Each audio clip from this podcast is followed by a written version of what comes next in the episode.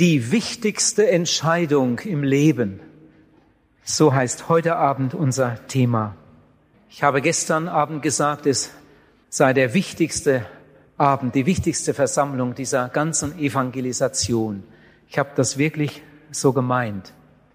Ob ich das so gut sagen kann, wie ich gern möchte, das ist eine andere Frage. Aber ich glaube, dass das, was ich heute Abend sage und das, was ich heute Abend zeige, das Wichtigste ist aus der Bibel. Viele haben für diesen Abend gebetet und jetzt wollen wir damit rechnen, dass Gott uns begegnet und diesen Abend ganz besonders segnet. Ein paar einleitende Gedanken. Wir sind hier in einer christlichen Veranstaltung. Diese Art Veranstaltungen nennt man Evangelisation. In einer Evangelisation wird eigentlich nur über zwei Dinge geredet. Egal wie das Thema heißt, egal wie der Redner heißt. Es geht eigentlich nur um zwei Linien. Es geht um Gott und was er tut und es geht um den Menschen und das, was Gott mit ihm vorhat. Die Bibel spricht viel über Gott und die Bibel spricht auch sehr viel über den Menschen. Die Bibel spricht über den heiligen Gott und über den sündigen Menschen. Als Gott den Menschen geschaffen hatte, war der Mensch sehr gut. Gott hatte ihn sehr lieb und Gott hatte große Pläne mit seiner Schöpfung. Aber dann kam es zum Sündenfall. Die größte Katastrophe, die diese Welt je gesehen hat. Und damit kam es zum Bruch. Seit dem Sündenfall ist zwischen dem heiligen Gott und dem sündigen Menschen eine ganz dicke Wand. Die Bibel sagt, die Sünde ist eine Scheidewand, die uns von Gott trennt. Auf der einen Seite ist der heilige Gott, auf der anderen Seite der sündige Mensch und dazwischen eine dicke Wand. Aber der Mensch steht jetzt nicht einfach von Gott getrennt auf der anderen Seite auf einem großen Platz, sondern die Bibel sagt, er ist auf einem Weg. Er ist auf einem Weg. Mit jeder neuen Sünde geht er sozusagen weiter, weiter, weiter von Gott weg. Jede Sünde ist wie ein Pflasterstein auf der Straße zum ewigen Verderben. Die Bibel spricht sehr viel über das Sterben. Aber die Bibel spricht nicht nur über das Sterben, sondern auch über Auferstehung. Und die Bibel lehrt uns, dass alle Menschen, die gestorben sind und noch sterben, auferstehen werden. Sie werden auferstehen, sie werden vor Gott stehen und dann wird Gott sie beurteilen und richten.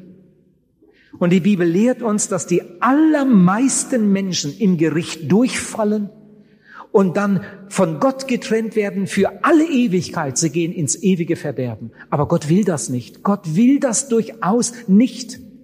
Gott will nicht, dass der Sünder in seiner Sünde sterbe, sondern Gott will, dass der Mensch gerettet wird. Ja, wie, wie geht das jetzt vor sich? Wie kann ein Mensch gerettet werden? Ihr Lieben, darüber wollen wir heute Abend zusammen nachdenken. Wie wird ein Mensch gerettet? Vielleicht noch einen kleinen Einschub, bevor ich dann da weitermache.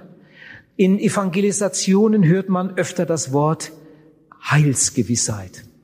In der Seelsorge kommt das Wort manchmal vor Heilsgewissheit. Und äh, es gibt Leute, die haben sich bekehrt, die sind wiedergeboren, sie gehen mit Jesus und trotzdem kommen sie an dieser Stelle manchmal ins Schwimmen, werden etwas unsicher und manchmal kommen Leute und fragen, wie ist das eigentlich mit der Heilsgewissheit?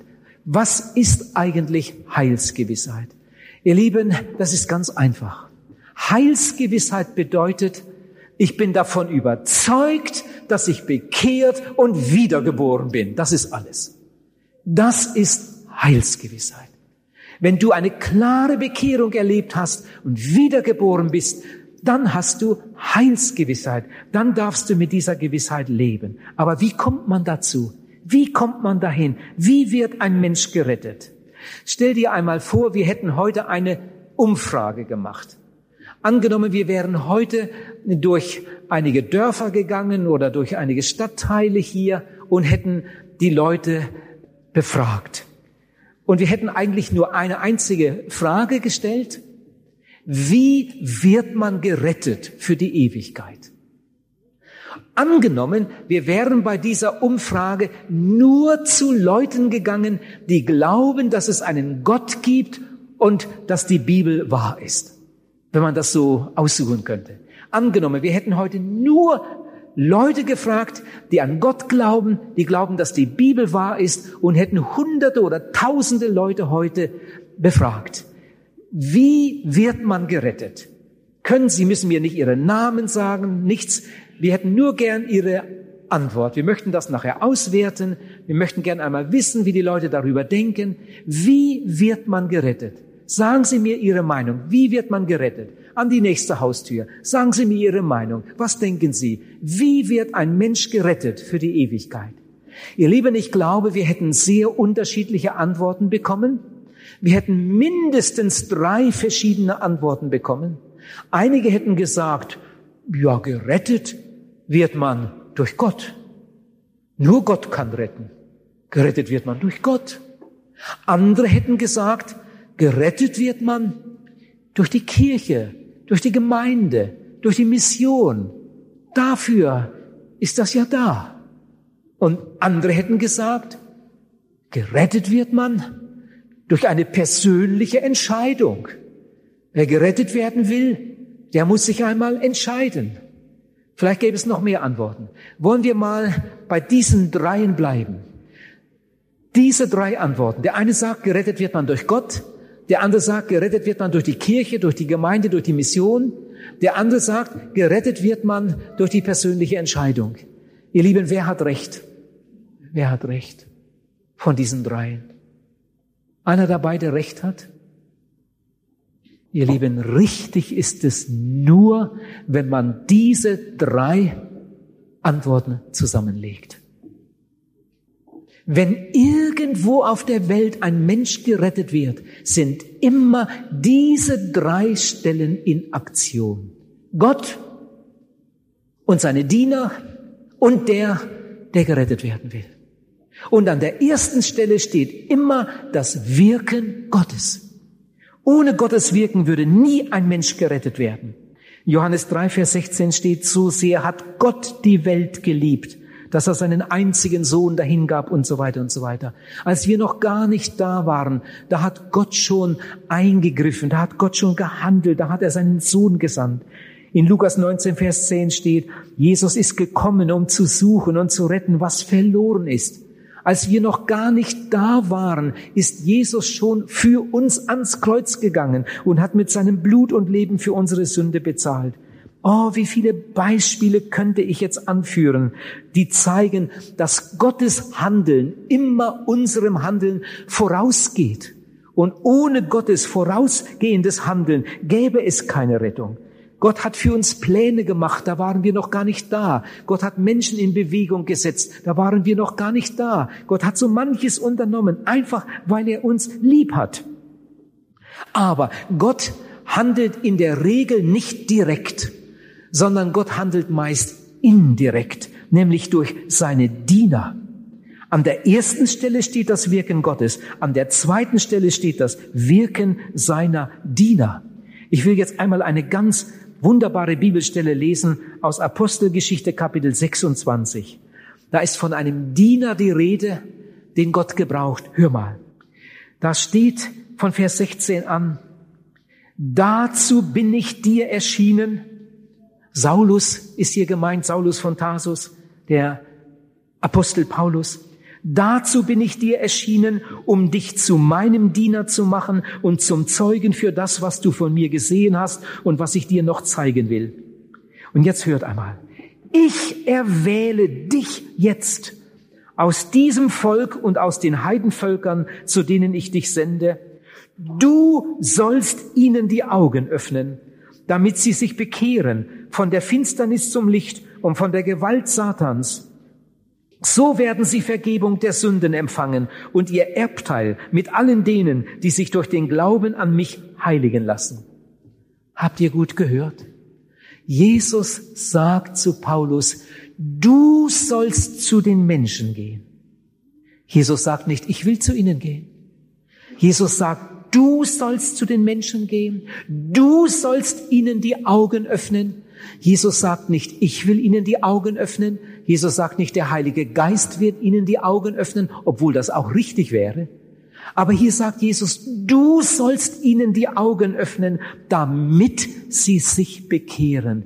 Gott beruft Diener und gebraucht sie in einer ganz, ganz wichtigen Aufgabe. Wie sieht das in der Praxis aus? Bevor ein Mensch zu Jesus kommt, hat sicher irgendein anderer Mensch für ihn gebetet. Jemand hat ihm ein Zeugnis gegeben. Vielleicht hat jemand ihm ein gutes Buch geschenkt. Oder jemand hat ihm eine Bibel oder ein neues Testament gegeben oder eine Kassette geliehen. Vielleicht hat jemand ihm einen Einladungszettel in die Hand gedrückt. Und wenn er dann mitgegangen ist, dann hat er da in der Kirche oder in dem, in dem Saal auch wieder einen Menschen vor sich. Er hört eine Predigt von einem Menschen und dann hört er die Einladung. Und wenn er auf die Einladung eingeht und in die Seelsorge geht, dann sitzt da kein Engel, sondern dann sitzt da auch wieder ein Mensch, der ihm den Heilsweg erklärt und dann mit ihm betet. Ich hoffe, wir haben das verstanden. Gott handelt in der Regel nicht direkt, sondern indirekt. An der ersten Stelle steht das Wirken Gottes, an der zweiten Stelle steht das Wirken seiner Diener. Und jetzt kommt das dritte, das dritte, das Wirken des Verlorenen.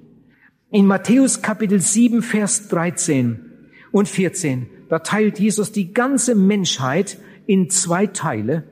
Da sagt Jesus, geht hinein durch die enge Pforte, denn die Pforte ist weit und der Weg ist breit, der zur Verdammnis führt und viele sind's, die auf ihm hineingehen. Doch wie eng ist die Pforte und wie schmal der Weg, der zum Leben führt und nur wenige sind's, die ihn finden. Geht hinein durch die enge Pforte. Das ist heute Abend unser Thema. Hier geht es um die persönliche Entscheidung für Jesus Christus. Ihr Lieben, das Erste, das Wirken Gottes ist geschehen. In jedem Fall. Das Zweite, das Wirken seiner Diener ist wahrscheinlich auch geschehen. Bei dir.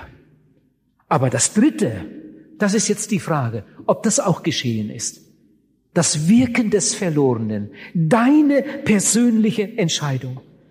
Ich sage noch einmal etwas über diese drei Dinge, bevor ich dann zum nächsten Gedanken komme. Zum Ersten, das Wirken Gottes. Das Wirken Gottes ist vor allem Liebe. Aber was ist Liebe? Ihr Lieben, Liebe ist keine Philosophie. Liebe ist keine Idee, sondern Liebe ist eine Tat. Jesus hat sich nicht auf den Ölberg gesetzt und gesagt, liebe Leute, ich, ich liebe euch, sondern Jesus hat etwas getan. Jesus ist ans Kreuz gegangen. Golgatha ist Gottes größte Tat. Liebe ist eine Tat. Und genauso ist es mit dem zweiten, mit dem Wirken seiner Diener. Reichs Gottes Arbeit ist eine Tat. Wenn ich an den Apostel Paulus denke, der ist dann nicht so ein bisschen herumgereist und hat Kurusse gesungen oder durch die Türkei gewandert und sich mal die warmen Quellen angesehen und noch irgendetwas, sondern Paulus hat gearbeitet. Missionsarbeit ist Arbeit. Paulus war ein Mann der Hingabe. Mission ist keine Weltanschauung, kein Lehrsatz, kein Glaubensbekenntnis, sondern Mission ist eine Tat. Liebe Gottes ist eine Tat. Mission ist eine Tat. Und genauso ist es mit dem Dritten, mit dem Wirken des Verlorenen.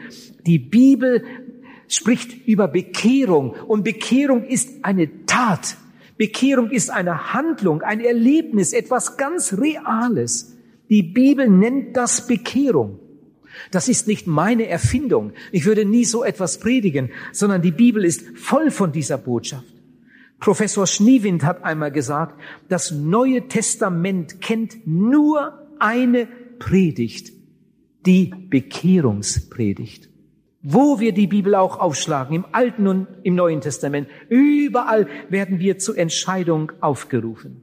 In der Seelsorge versuche ich immer wieder, das so gut wie möglich zu erklären und manchmal äh, nehme ich auch Papier zur Hilfe und, und male etwas auf und erkläre das breiten Weg, schmalen Weg und so weiter, in der Hoffnung, dass Sie es dann noch besser verstehen.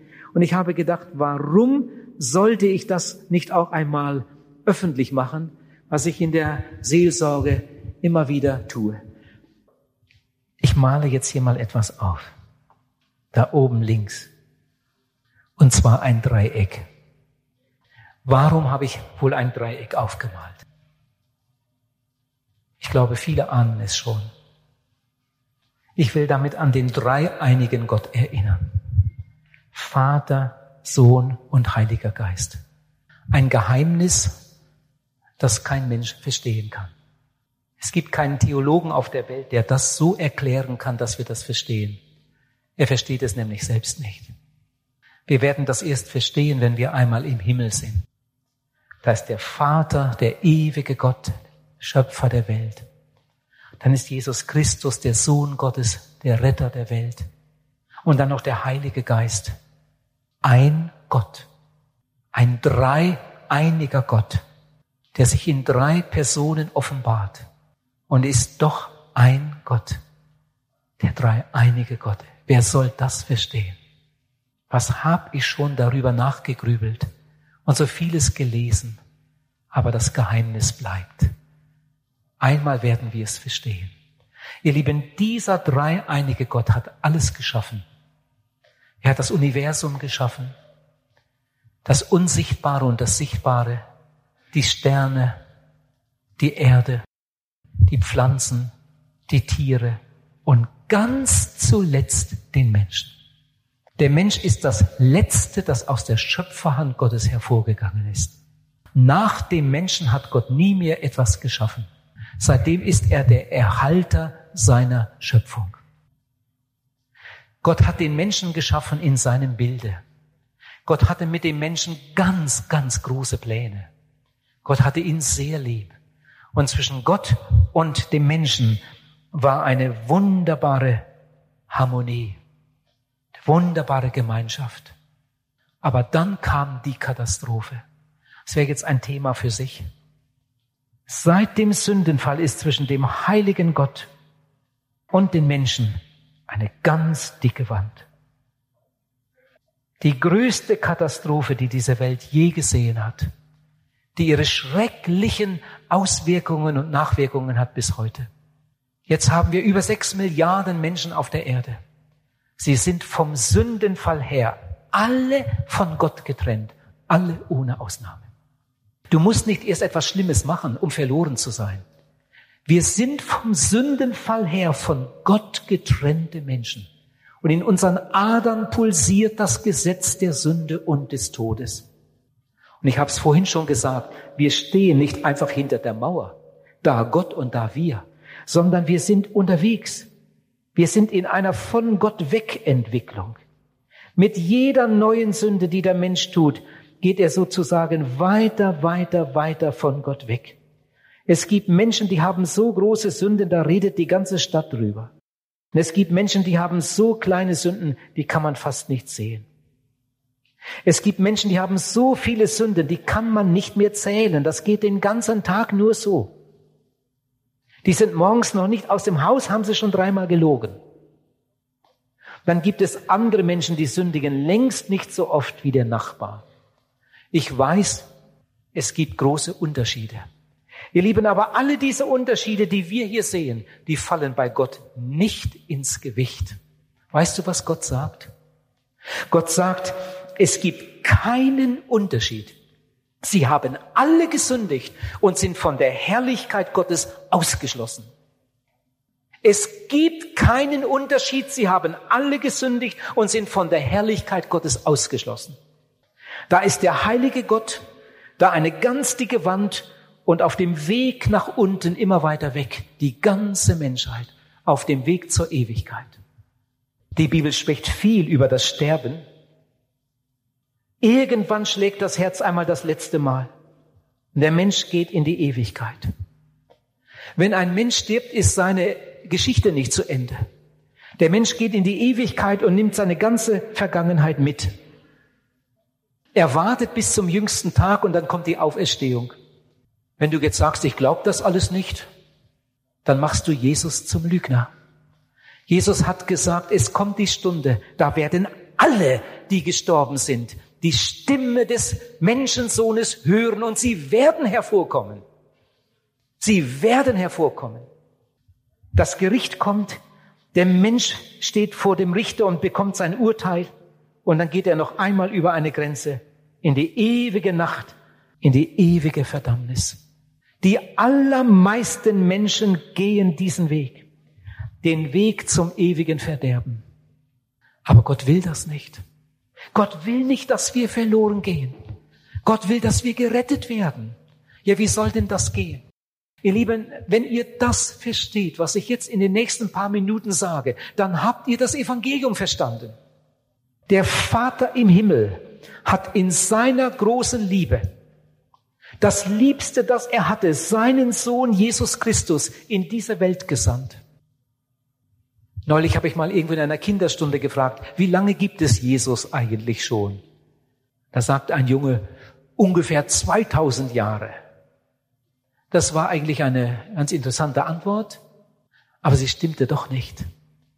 Ihr Lieben, Jesus ist ohne Anfang und ohne Ende. Jesus war immer. Jesus war immer.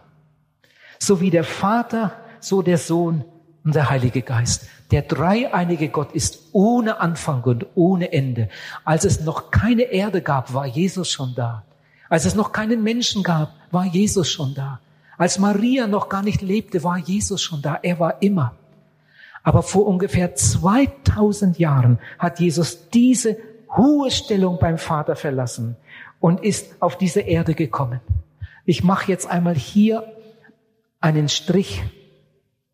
Jesus hat hier auf der Erde bei uns Menschen gelebt. Er hat hier, wo wir leben, gelebt. Er hat das Evangelium in diese Welt hineingerufen. Ach, vielleicht sollte ich das noch sagen. Jesus wurde doch geboren wie alle anderen Menschen, oder? Jesus wurde doch von einer Frau geboren, so wie alle anderen Menschen. Ihr Lieben, Maria kam nicht in Erwartung durch Geschlechtsverkehr mit einem Mann. Sie wusste von keinem Manne. Gott tat ein Wunder. In der Bibel steht geschrieben, Jesus erniedrigte sich selbst. Jesus wurde so winzig klein. Er ging in den Leib eines jungen Mädchens, das Gott ausgesucht hatte. Und dann wurde er von Maria in diese sichtbare Welt hineingeboren. Von Maria bekam Jesus nur seinen irdischen Leib. Sein Vater war nicht Josef, sondern sein Vater war der Vater im Himmel.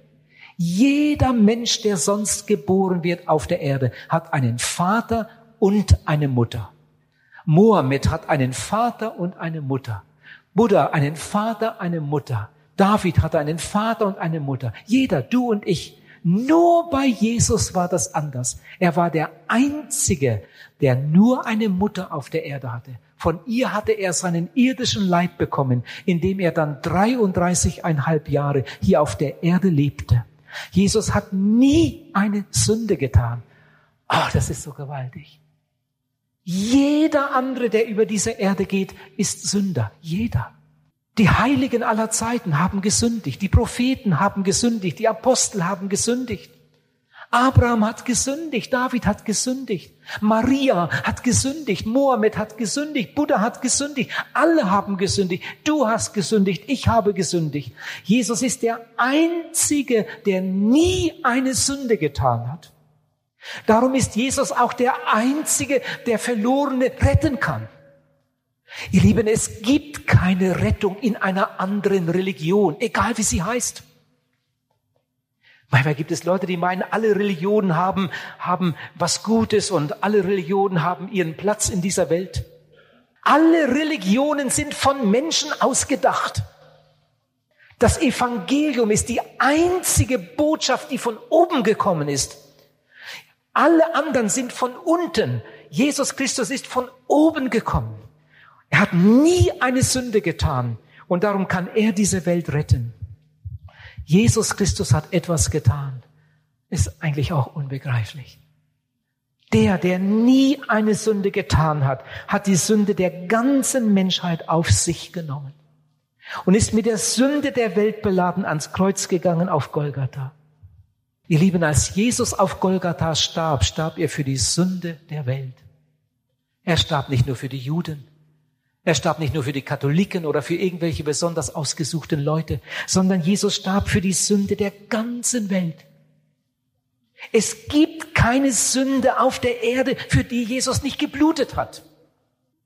Und wenn heute der größte Sünder dieser Stadt oder dieses Landes zu Jesus käme, Jesus würde ihn mit offenen Armen empfangen. Dafür ging er ans Kreuz aus Liebe. Jesus starb für die Welt. Theoretisch könnte jeder Mensch gerettet werden. Dann hat der Vater ihn auferweckt von den Toten, hat ihn zum Retter der Welt bestimmt. Und jetzt sagt Jesus, ich bin die Tür. Wer durch mich eingeht, der wird leben. Oh, das ist so einfach. Das kann ein Kind verstehen. Wer gerettet werden will, der muss diese Seite diesen Weg, diesen breiten Weg, der nach unten führt, der von Gott wegführt, verlassen. Der muss durch diese Tür hindurchgehen auf die andere Seite, um dann in einem neuen Leben zu wandeln. Jesus sagt, der Weg ist breit, der zum Verderben führt, und viele sind es, die da hineingehen. Der Weg ist schmal, der zum Leben führt, und nur wenige sind es, die ihn finden. Jesus sagt, gehet ein durch die enge Pforte. Das ist kein Kinderspiel. Eine Bekehrung ist in der Regel nicht leicht. Ich habe je länger, je mehr den Eindruck, leichte Bekehrungen sind oft nicht echt und meist nichts wert. Eine echte Bekehrung ist fast immer mit einem großen inneren Kampf verbunden. Eine Bekehrung kann nicht die Tante für dich erledigen oder die Großmutter oder irgendeiner, der dich sehr lieb hat. Deine Eltern können das nicht für dich erledigen. Nein, das ist deine persönliche Sache. Und bevor ein Mensch sich bekehrt, geht einiges voraus. Wie kann ein Mensch gerettet werden? Er muss auf die andere Seite. Wie kommt er auf die andere Seite? Ich glaube, dass heute keiner hier in diesem Saal ist, der das nicht versteht. Es sei denn, du wärst ein Baby oder uralt, dass du nicht mehr siehst und hörst und verstehst. Aber ich glaube, dass jeder normale Bürger das verstehen kann. Und du wirst es heute Abend verstehen. Gott hat es so einfach gemacht. Stellt euch einmal vor, das wäre hier mein Leben. Da bin ich geboren. Als ich geboren wurde, war ich auf dem breiten Weg, der von Gott wegführt, auf dieser Seite. Jetzt mache ich mal einen Strich von diesem Punkt nach unten immer weiter, immer weiter, immer weiter, der Ewigkeit entgegen. Über 20 Jahre bin ich diesen Weg gegangen. Was hat sich da alles angesammelt in meinem Leben? Oh, wie viel Sünde. Ihr Lieben, ich habe gelogen, da ging ich noch nicht einmal zur Schule. Und ich glaube, du auch. Ich habe manchmal in einer einzigen Pause auf dem Schulhof zweimal, dreimal gesündigt. Ein liebloses Wort, ein schmutziger Gedanke, eine Übertreibung, eine Lüge. In einer einzigen Pause. Am Nachmittag habe ich noch einmal gesündigt. Und bevor ich zu Bett ging, habe ich noch zweimal gesündigt. Und wenn man das alles zusammenzählt, dann sind es vielleicht sechs Sünden am Tag. Am nächsten Tag zwölf. Am anderen Tag, ich weiß nicht wie viele. Jeden Tag, jeden Tag, jeden Tag, jeden Tag, jeden Tag. Jeden Tag. Wie viele Tausende von Sünden in einem einzigen Menschenleben. Ihr Lieben, es geht nicht darum, ob wir große Sünden haben oder kleine Sünden. Es geht letztlich auch nicht einmal darum, ob wir viele oder wenige Sünden haben. Und wenn du nur eine einzige Sünde getan hättest, wärst du schon ewig verloren. Der Sündenfall bestand aus einer einzigen Sünde. Nun, wir sind schon durch den Sündenfall von Gott getrennt. Und dann kamen unsere eigenen Sünden noch dazu. Und wir sind immer weiter von Gott weggegangen. Bei mir hat das über 20 Jahre so angehalten. Und dann hat Jesus mich gerufen. Den Sonntagnachmittag, den werde ich nie vergessen. Das war der größte Tag meines Lebens, als ich zum ersten Mal in meinem Leben das hier sah. Und ich war erschrocken. Ich bin von Gott getrennt. Ich bin nicht besser als andere Leute. Ihr Lieben, es ist kein Unterschied zwischen einem Katholiken und einem Evangelischen. Von Haus aus waren wir Lutheraner. Ja, warum war ich Lutheraner? Weil meine Eltern Lutheraner waren. Und warum waren die Lutheraner? Weil ihre Eltern Lutheraner waren. Und warum waren die Lutheraner? Weil ihre Eltern Lutheraner waren. Und so ist das bei den Katholiken, so ist das bei den Moslems, so ist das bei den Buddhisten, so ist das bei den Hinduisten, so ist das bei den Atheisten. Die meisten werden das, was ihre Eltern waren. Und alle meinen, sie hätten das Richtige. Die einen meinen, sie werden dadurch gut und die anderen werden, meinen, sie werden dadurch irgendwie etwas für die e Ewigkeit tun und die Bibel kennen sie nicht. Wir sind alle von Gott getrennt. Gerettet werden kann ich nur, wenn ich mich, und jetzt kommt's, bekehre.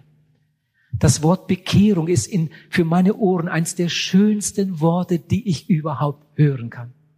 Wenn jemand mir erzählt, was er mit Jesus erlebt hat und dann dieses Wort gebraucht und sagt, ich habe mich im Mai 1900 so und so viel bekehrt, dann weiß ich, was er meint. Was ist Bekehrung? Ich muss einmal an diesem Punkt ankommen, wo ich meinen verlorenen Zustand erkenne, wo ich merke, wenn ich so weitergehe, gehe ich über den Tod, über das Gericht in die ewige Nacht. Ich war getauft als Kind. Ich war konfirmiert. Ich ging in die Kirche. Ich habe so manche Predigt gehört. Ich habe immer geglaubt, dass es Gott gibt. Ich habe nie an Gott gezweifelt. Ich habe immer geglaubt, dass die Bibel ein gutes Buch ist. Ich bin zum Abendmahl gegangen, weil meine Eltern das so wünschten. Und so vergingen die Jahre. Und zwischen all diesen frommen Aktionen, da hockte überall die Sünde. Oh, wie viel Sünde in meinem Leben bis ich zu diesem Punkt kam und meine Verlorenheit erkannte. Und dann bin ich zu Jesus gegangen mit meiner Sünde und habe mein ganzes altes Leben hier am Kreuz abgelegt und Jesus um Vergebung aller meiner Sünden gebeten. Ihr Lieben, Bekehrung ist normalerweise eine einmalige Sache im Leben.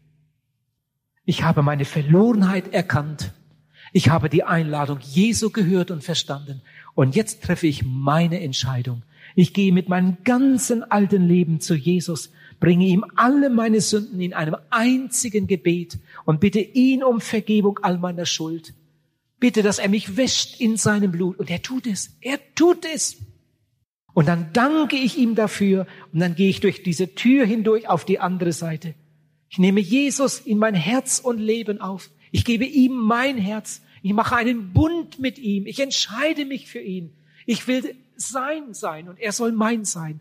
Ich werde wiedergeboren zu einer lebendigen Hoffnung und dann gehe ich auf dem schmalen Weg in die andere Richtung. Und auf diesem Weg treffe ich viele andere, die auch bekehrt sind. Ich kann mir nicht vorstellen, dass einer hier ist, der das nicht verstanden hat. Lieber Zuhörer, auf welcher Seite des Kreuzes bist du heute Abend? Wenn du jetzt nach vorne kämst, um es zu zeigen, dann würden viele mit ihrem Finger dahin zeigen und würden sagen, da irgendwo. Und dann würde ich fragen, wann hast du dich bekehrt? Am Tag oder in der Nacht? Vielleicht würde er sagen, am Abend. Und ein anderer würde sagen, am Morgen. Und der andere würde sagen, an einem Sonntagnachmittag. Wenn einer mir sagen würde, du, das kann ich nicht so genau sagen, dann würde ich überhaupt nicht glauben, dass er bekehrt ist. Es gibt keine größere Erfahrung im Leben als die Bekehrung. Es gibt keine Erfahrung im Leben, die nur annähernd so gewaltig ist wie die Bekehrung. Also ich denke gern an meine Hochzeit zurück. Ich denke gern an die Geburt unserer Kinder zurück. Aber das alles war ja nur so winzig klein im Vergleich zu das, was an dem Sonntagnachmittag passierte, als ich mich bekehrte. Das hat nichts mit dem Gefühl zu tun. Manche Leute weinen bei der Bekehrung, andere weinen nicht bei der Bekehrung. Das, was so drumherum geht, das ist alles nicht so wichtig. Aber das, was da in diesem Augenblick im Herzen eines Menschen passiert, er legt seine ganze Vergangenheit, alle Sünden, die er bis zu diesem Augenblick getan hat, in einem einzigen Gebet, wie ein schmutziges Kleid am Kreuz nieder. Und Jesus nimmt das alles weg, als wäre das nie gewesen. Er geht rein, reingewaschen durch das Blut, durch die Tür auf die andere Seite und wird ein Kind Gottes. Und von jetzt an darf er mit Jesus in einem neuen Leben wandeln. Einige würden jetzt bei der Frage, wo bist du, würden vielleicht sagen, ja, ich bin da ganz vorne. Ich habe mich gestern Abend bekehrt. Und einige würden heute Abend sagen, ich glaube, ich, ich stehe hier an dieser Stelle. Ich war schon einige Male drauf und dran, aber ich habe es dann doch nicht getan. Irgendwie, ah, in mir ist ein innerer Kampf. Soll ich, soll ich nicht? Und einige sagen, jo, irgendwo interessiert mich nicht. Lieber Zuhörer, auf welcher Seite bist du heute Abend? Wenn einem bekehrten Menschen eine neue Sünde passiert, dann ist er immer noch bekehrt. Es ist gerade so, als wenn ein Kind die Windeln voll hat. Wenn ein Kind sich schmutzig gemacht hat. Es ist geboren. Wir lieben das Kind, unser Baby. Und jetzt hat es sich schmutzig gemacht. Da muss man nicht die Hebamme rufen. Es ist ja schon geboren. Es muss nur sauber gemacht werden. So ähnlich ist das im Geistlichen. Wenn eine neue Sünde passiert, das dauert meist nicht lange und dann merkt man, das war nicht gut. Damit habe ich Jesus traurig gemacht. Damit habe ich den Heiligen Geist betrübt. Es tut mir leid. Und dann geht man damit im Gebet zu Jesus und Jesus vergibt. Und dann geht es weiter, weiter den schmalen Weg mit Jesus. Man fängt an, für andere zu beten, die noch auf dieser Seite sind. Man fängt an, anderen von Jesus zu erzählen. Man fängt an, in der Gemeinde mitzuarbeiten. Bald hat man seinen Platz herausgefunden. Der eine schließt sich einer Mennonitengemeinde an, der andere schließt sich einer Baptistengemeinde an, der andere schließt sich wieder einer anderen Gemeinde an. Wenn möglich irgendwo in der Nähe eine gute Gemeinde, wo bekehrte, wiedergeborene Menschen sind, damit man zusammen dem Herrn dienen, zusammen für ihn da sein kann, das Wort Gottes hören kann, im Glauben wachsen kann. Lieber Zuhörer, ich frage noch einmal, auf welcher Seite des Kreuzes bist du? Gestern Abend habe ich gesagt, es gibt keine Hoffnung für den Unbekehrten. Nachdem ich bekehrt war, habe ich über unsere Familie nachgedacht. Und ich habe manchmal abends auf meiner Bettkante gesessen und gegrübelt und nachgedacht. Wenn das wahr ist, wenn das wirklich wahr ist, und eigentlich glaubte ich es ja, wenn das wirklich alles stimmt, was in der Bibel steht, ja, dann sind meine Eltern verloren. Dann sind meine Geschwister verloren. Wenn mein Vater heute Nacht einen Herzinfarkt bekäme, der wäre verloren für ewig. Und dann fing ich an, für meine Eltern zu beten und für meine Geschwister zu beten. Dann fing ich an, für meine Verwandten zu beten. Dann fing ich an, für unser Dorf zu beten. Dann fing ich an, Traktate zu verteilen. Am Arbeitsplatz, in der Firma.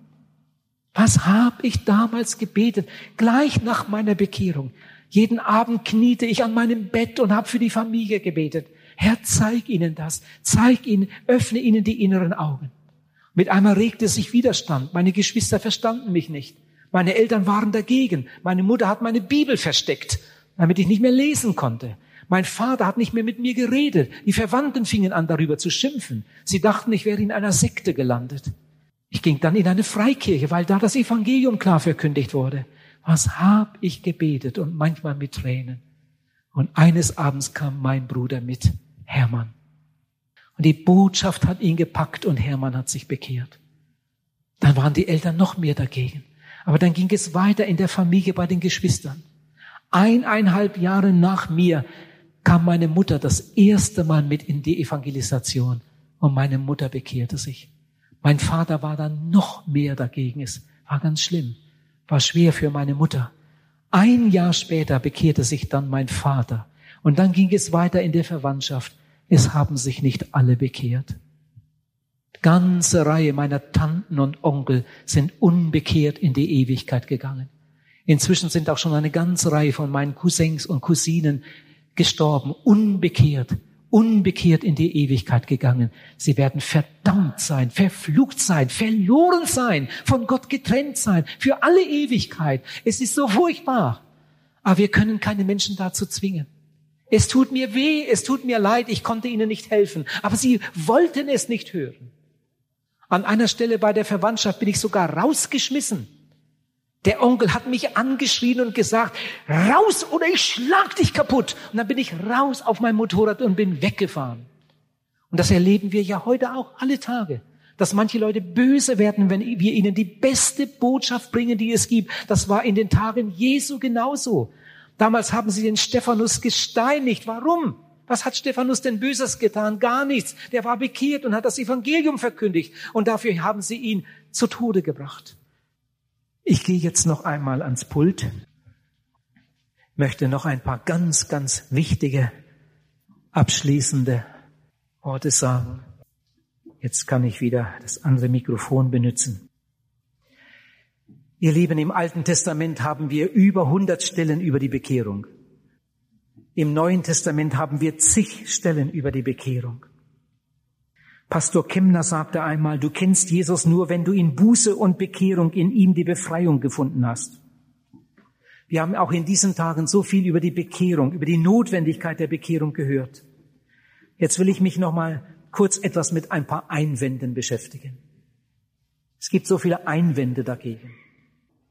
Lieber Zuhörer, wenn du gegen die Bekehrung bist, hör jetzt mal gut. Wenn du gegen die Bekehrung bist, dann bist du gegen die Bibel. Wenn du gegen die Bekehrung bist, bist du gegen Gott. Denn Gott will deine Bekehrung. Die Bibel lehrt die Notwendigkeit der Bekehrung. Es gibt Leute, die sagen, nur Gott kann bekehren. Nur Gott kann bekehren. Sie tun immer so, als müssten wir was machen. Nur Gott kann bekehren. Das ist aber ein ganz, ganz großer Irrtum. Manche reden dann von seinem souveränen Handeln und das hört sich richtig fromm an. Aber wenn das so wäre, nur Gott kann bekehren, ihr Lieben, dann hätte Gott die Schuld, dass noch Unbekehrte hier sitzen. Wenn nur Gott bekehren kann. Wenn das so wäre, könnte ich ab sofort nicht mehr Evangelist sein. Dann könnte ich nur noch beten und sagen, ja lieber Gott, nur du kannst bekehren. Warum bekehrst du denn die Leute nicht? Du hast doch gesagt, wer nicht bekehrt ist, geht verloren. Aber warum bekehrst du denn die Leute nicht? Nur du kannst bekehren. Aber es ist eben nicht so. Gott hat in seiner Liebe alles getan, was zu unserer Rettung nötig ist. Er hat seinen Sohn geopfert zu unserem Heil. Jesus sagt, wenn du dich nicht bekehrst, wirst du umkommen. Lieber Zuhörer, wenn du willst, kannst du dich heute Abend bekehren. Und wenn du heute Abend als unbekehrter Mensch aus diesem Saal gehst, dann weil du als unbekehrter Mensch aus diesem Haus gehen willst. Deine Entscheidung ist entscheidend. Einige wollen das auf Gott abschieben, aber das geht nicht. Gott hat alles getan, was zu unserer Entscheidung, Rettung nötig ist. Deine Entscheidung ist entscheidend. Andere sagen, dafür ist die Kirche da. Aber das stimmt auch nicht. Die Kirche hat eine ganz, ganz wichtige Aufgabe. Sie soll das Evangelium klar verkündigen und die Menschen zur Bekehrung rufen. Aber bekehren müssen sich die Menschen. Die Menschen, die gerettet werden wollen, die müssen sich bekehren. Einen anderen Einwand. Ach, wie oft habe ich ihn gehört. Da sagt jemand, die Bekehrung ist doch etwas Wachstümliches. Wenn man sie so hört, dann hat man immer den Eindruck, man müsste sich bekehren, peng, und dann ist man bekehrt. Und da frage ich, ja, und wie, wie denken Sie? Ja, nach meiner Überzeugung ist die Bekehrung etwas, etwas wachstümlich, etwas, was sich entwickelt. Das ist eine ganz, ganz schlimme Irrlehre. Das spätere Leben auf dem schmalen Weg, das ist wachstümlich. Aber die Bekehrung ist ein Akt die Bekehrung ist ein Erlebnis. Die Bekehrung ist etwas, was in einem Augenblick geschieht. Einen anderen Einwand. Jemand sagt, Sie machen sich das einfach. Sie haben sich einmal bekehrt, damals mit 20, und seitdem sind Sie bekehrt. Sie machen sich das einfach. Und dann frage ich, und wie machen Sie das? Sagt jemand, ich bekehre mich jeden Tag. Ich bekehre mich jeden Tag. Ich behaupte, dass die Leute, die so etwas sagen, sich noch nie bekehrt haben. Sonst würden sie so einen Unsinn nicht sagen. Und ich beobachte, dass all die Leute, die sagen, ich bekehre mich jeden Tag, alle keine Heilsgewissheit haben. Weil diese Leute sich in Wirklichkeit noch nie bekehrt haben. Sie wissen nicht, was Bekehrung ist. Fragt jemand, ja, glauben Sie denn, dass die Errettung etwas Einmaliges ist? Ja, natürlich glaube ich das. Die Bibel spricht von einer Neugeburt. Das ist genau wie im natürlichen Leben. So wie die Geburt etwas Einmaliges ist, so ist auch die Errettung normalerweise etwas Einmaliges. Es gibt Geburten, die sind sehr, sehr schwer. Das Ganze dauert vielleicht acht Stunden. Am Ende muss der Arzt noch das Messer nehmen, um das Kind zu retten. Und dann gibt es Geburten, die sind ganz einfach. Manche Geburt dauert nur 20 Minuten, dann ist alles erledigt. Und sogar sehr leicht. So ist das auch im Geistlichen. Manch einer erlebt eine ganz mühsame Bekehrung. Manchmal gehen schlaflose Nächte voraus. Soll ich, soll ich nicht, mache ich's, jetzt mache ich's nicht. Manch einer hat sich zu Hause am Bett hingekniet und gebetet und um Vergebung gebetet. Am nächsten Tag hat er wieder gezweifelt und dann hat er es nochmal versucht und nochmal und dann wieder eine Predigt und dann nochmal versucht und er kommt und kommt nicht durch, bis er dann endlich den Mut hat, in die Seelsorge zu gehen und sich helfen zu lassen. Und dann mit einem Mal, mit einem Mal geschieht's. Und er geht nach Hause und sagt, endlich, ich hab's geschafft. Ich habe mich gestern Abend bekehrt. Jetzt bin ich ein Gotteskind. Das sind manchmal Wehen, das sind manchmal vorauslaufende Kämpfe, bis es dann zu dem Durchbruch kommt. Genauso wie im natürlichen Leben bei der Geburt. Aber ich sage es nochmal, so wie die Geburt etwas Einmaliges ist, so ist auch die Errettung normalerweise etwas Einmaliges. Es fragt jemand, ja, glauben Sie denn, dass die Errettung immer in einer ganz bestimmten Stunde geschieht? Natürlich glaube ich das. Das kann überhaupt nicht anders sein. Errettung ist ein Akt, ein Akt, der geschieht. Stell dir vor, jemand ist zum Tode verurteilt. Er sitzt da in der Zelle und wartet auf die Hinrichtung. Der Termin steht schon fest und, und äh, viele wissen davon. Und jetzt geht die ganze Geschichte von einer Stelle nochmal zur anderen. Viele Begnadigungsgesuche sind da eingegangen und das Gericht hat abgelehnt. Jetzt geht es zum Gouverneur. Er hat das letzte Wort. Oder der Präsident. Und der Präsident begnadigt ihn. Da sind viele Überlegungen vorausgegangen, viele Akten wurden gelesen, Gespräche wurden geführt und dann kommt ein Augenblick, und der Gouverneur sagt, begnadigt. Ein paar Minuten später hat er die Nachricht. Und die Gefängnistüren gehen auf. Ihr Lieben, das ist im Geistlichen genauso. Was da oft für Kämpfe vorausgehen und Unsicherheiten und so weiter. Und dann kommt dieser Augenblick, wo der Mensch durch die Tür hindurchgeht auf die andere Seite. Das ganze Alte bleibt zurück und er darf als neuer Mensch mit Jesus Christus in einem neuen Leben wandeln. Ich hatte eine Evangelisation in einer Stadt in der Schweiz. Eglisau heißt die Stadt. Bekehrten sich viele Menschen. An einem Abend bekehrte sich ein Ehepaar und der erwachsene Sohn.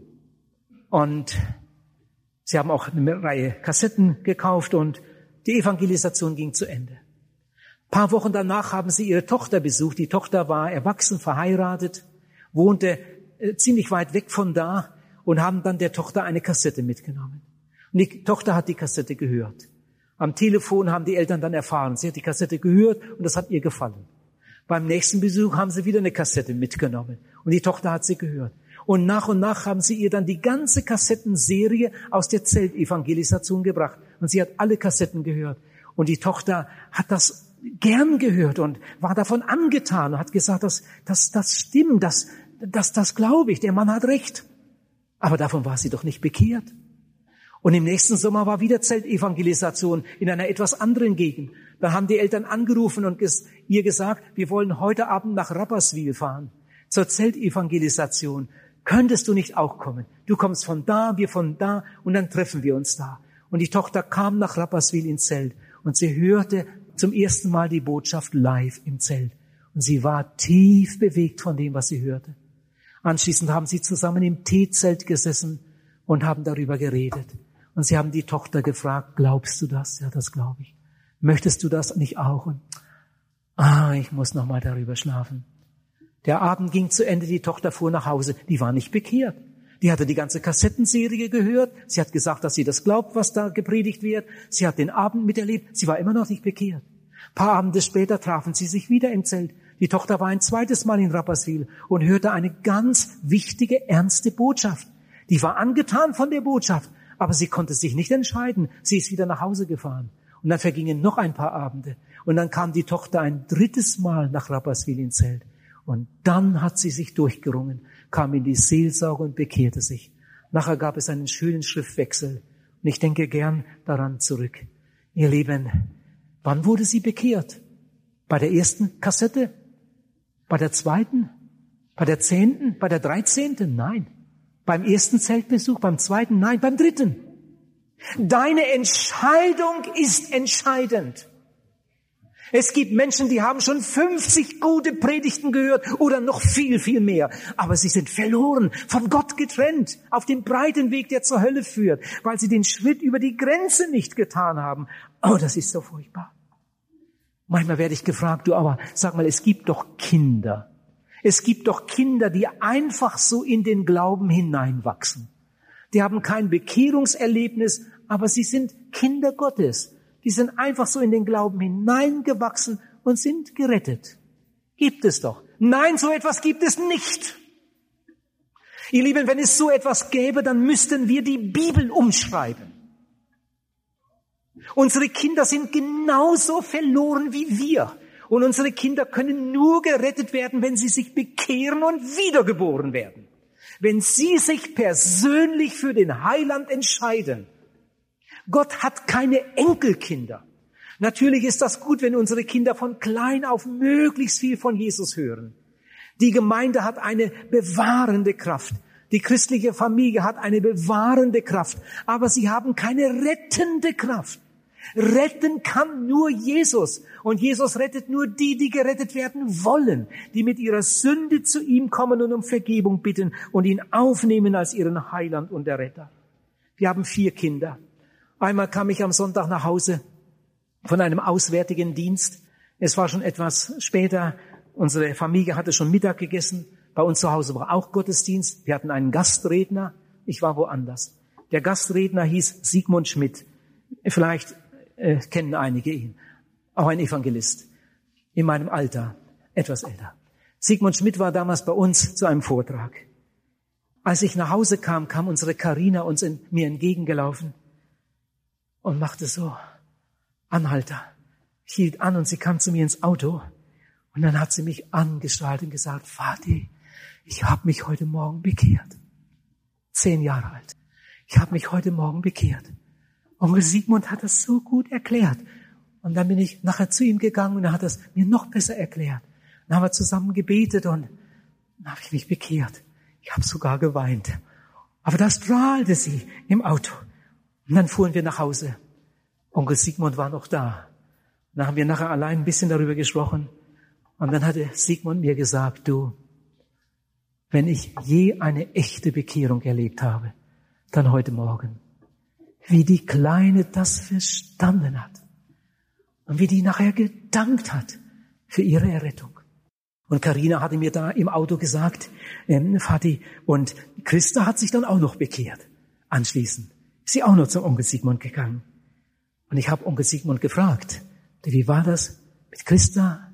Die auch? Sagte er, ja, aber ich bin nicht so sicher. Die kam dann auch noch. Ich kam dann auch noch und sagt, Onkel Sigmund, ich will mich auch bekehren. Und Kinder muss man unbedingt ernst nehmen. Man kann so schnell was kaputt machen. Wie wenn man einem Kind sagt, du bist noch viel zu klein. Das, da muss man sehr aufpassen. Und, aber er hat irgendwie den Eindruck gehabt, das ist nicht reif. Hoffentlich macht sie das jetzt nicht nur, weil die große Schwester das macht, gemacht hat. Aber er hat ihr dann auch alles erklärt. Und dann haben sie auch gebetet und Christa hat auch mitgebetet und, und dann sind sie auseinandergegangen und Sigmund hat mir gesagt, achtet einmal drauf.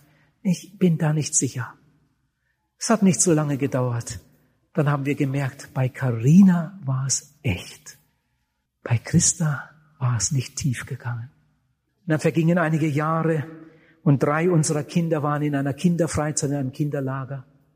Und an einem Morgen kommt der Briefträger, bringt die Post, eine Karte dabei von Christa aus dem Kinderlager. Eine offene Karte. Und da steht, liebe Mutti, lieber Vati, ich habe mich gestern Abend bekehrt, aber richtig. Und das Wort richtig ganz dick unterstrichen. Da haben wir gemerkt, jetzt war es echt. Jetzt war es richtig. In demselben Kinderlager hat unser Daniel sich auch bekehrt. Unser Martin hat sich später bekehrt mit 13 Jahren. Sie haben sich alle bekehrt als Schulkinder.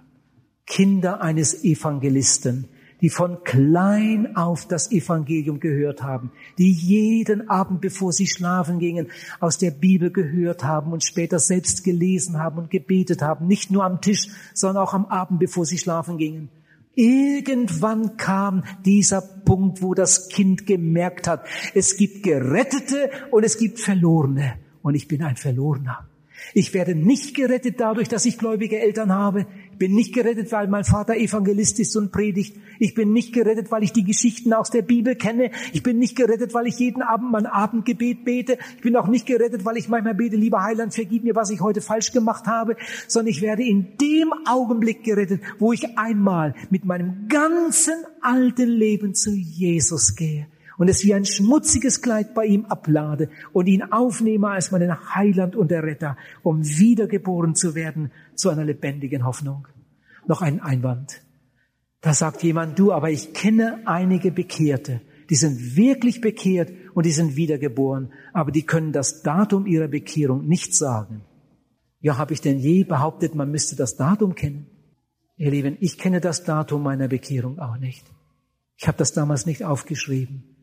Ich weiß das Datum meiner Bekehrung auch nicht. Darum geht es doch nicht. Ich weiß, es war an einem Sonntag, aber das Datum weiß ich nicht. Und wenn, wenn du meine Frau fragen würdest, bist du bekehrt? Bist du wiedergeboren? Ja. Wann hast du dich bekehrt? Mit 20. Datum? Das weiß ich nicht. Wochentag? Weiß ich auch nicht. Was? Du bist bekehrt? Ja. Und du weißt nicht einmal den Wochentag? Nein, ich weiß es nicht. Es war in einer Evangelisation, die ging einige Wochen. Irgendwo da in der Mitte der Evangelisation. Aber ich weiß es nicht. War es Dienstag oder war es Mittwoch oder? Ich weiß es nicht. Aber die Sache als solche, ihr Lieben, ein Mensch, der eine Bekehrung erlebt hat, der muss nicht das Datum wissen, aber die Erfahrung, die wird er doch nie mehr vergessen. Was haben manche Leute für einen langen Anmarschweg gehabt? Was haben manche Leute gekämpft, weil sie nicht den Mut hatten? Und irgendwo kam dann einmal der Punkt, wo sie gesagt haben, so, und jetzt mache ich's. Und jetzt mache ich's. Einige wenige Leute haben sich ganz allein zu Hause in ihrem Zimmer bekehrt. Das kommt auch ab und zu mal vor, wenn auch nur ganz, ganz selten. Die meisten Menschen, die sich bekehrt haben, auf der ganzen Welt ist das so, haben sich bekehrt in Gegenwart eines Helfers. Und das ist auch eine gute Sache, wenn man zu jemandem geht, der sich auskennt und ihn fragt, du sag einmal, du bist doch bekehrt, ja. Du weißt, wie das geht, ja. Könntest du mir dabei helfen? Ich möchte mich bekehren. Ich möchte Jesus annehmen. Ihr Lieben, warum lege ich so großen Wert darauf, dass Menschen in die Seelsorge kommen? Weil die, die sich allein zu Hause bekehren wollen, sehr, sehr oft nicht zur Heilsgewissheit kommen. Hinterher kommt der Teufel und sagt, ach, das war gar nicht echt und du bist gar nicht errettet und ach, hör doch auf und so weiter und so weiter. Bitte geh doch zu einem, damit du einen Zeugen hast. Geh zu einem Seelsorger, damit ihr zusammen beten könnt und die letzten Zweifel verschwinden. Ich möchte es noch einmal sagen zum Schluss. Lieber Zuhörer, wenn du dich nicht bekehrst, bist du gegen Gott. Wenn du dich nicht bekehrst, bist du gegen die Bibel. Ich habe bei mir gedacht, angenommen, angenommen, es gibt eine Rettung ohne Bekehrung, angenommen, es gibt eine Rettung ohne Bekehrung, aber dann ist Jesus ein Lügner und die Bibel ist nicht wahr. Oder aber Jesus hat die Wahrheit gesagt und die Bibel stimmt, aber dann kommst auch du nicht ohne Bekehrung ins Reich Gottes. Und ich glaube, dass das zweite stimmt. Da kommt jemand zu Jesus und fragt, Meister, werden wenige gerettet? Lies das mal in Lukas Kapitel 13. Meister, stimmt das, dass nur wenige gerettet werden? Ja, darüber hat Jesus gepredigt. Die meisten Menschen gehen verloren und wenige sind's, die den Weg finden. Meister, stimmt das wirklich? Werden nur wenige gerettet? Und da antwortet Jesus, ringet darum, dass ihr eingeht durch die enge Pforte. Ich sagte es vorhin schon, eine Bekehrung ist in der Regel, in den allermeisten Fällen mit einem großen inneren Kampf verbunden.